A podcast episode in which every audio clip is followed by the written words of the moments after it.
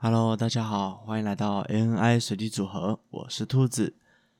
今天我想来跟各位聊聊以太币，但我不是要讲以太币是什么东西，是想要来讲讲挖矿以及显卡之间的关系。在前阵子，呃，蚂蚁矿机一九出来了，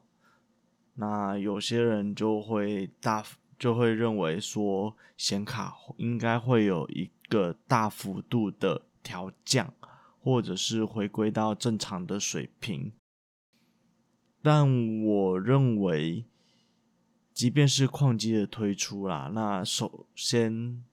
一开始的产量一定不会太多，所以显卡的需求还是有的。再来是矿机的部分，它能提供的算力。像我上一集说的，他有提到三十二张三零八零的算力嘛，可以说这么强大的算力，矿主们应该就会直接购买新的矿机，而不会再购买新的显卡。毕竟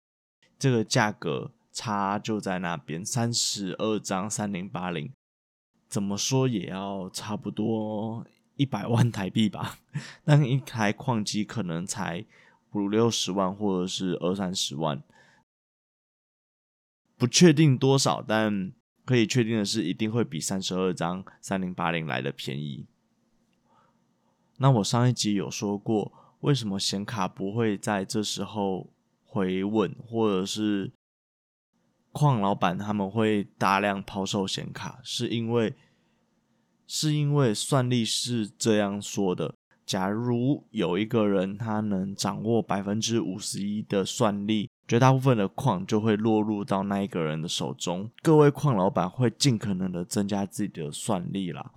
那在市面上他还没有占到一定的份额，他就会一直疯狂的增加他自己的算力，以达到挖矿的目的。矿卡不会这么快的出现在市面上了，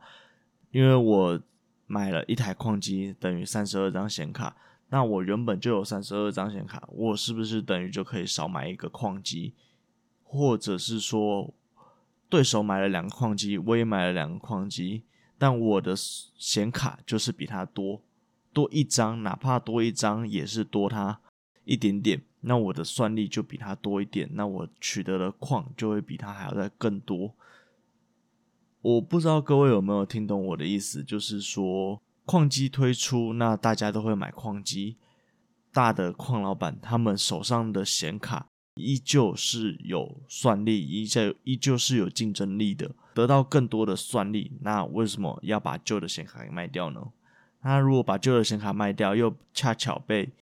对手给买走了，他的算力就相对于处于劣势。有些人他会认为说，你不把旧的显卡卖掉，那你新，你又买新的矿机，你这样电力电费会是一个很大的负担吧？在显卡的时候，在矿机还没有出来之前，矿老板们都可以靠这个盈利了，更何况是在矿机出来之后，那显示卡所耗的电，其实早就在它的回收成本里面了。所以今天这集是想跟各位说说为什么。现在我认为还不会有太多的矿卡出现，而且兔子上礼拜也忍不住诱惑，把自己的显示卡卖给一个矿老板了。所以现在兔子用的显示卡很是一个 长非常久远的 GT 五二零。那我还在想下一张要换哪一张显示卡，可能不会是像之前。这么高端，因为我发现我其实我用不太到，所以可能会向下换吧，或者是再拿去别的地方做投资，希望能让这个频道可以再继续走下去之类的。好啦，那这期节目就到这里结束喽。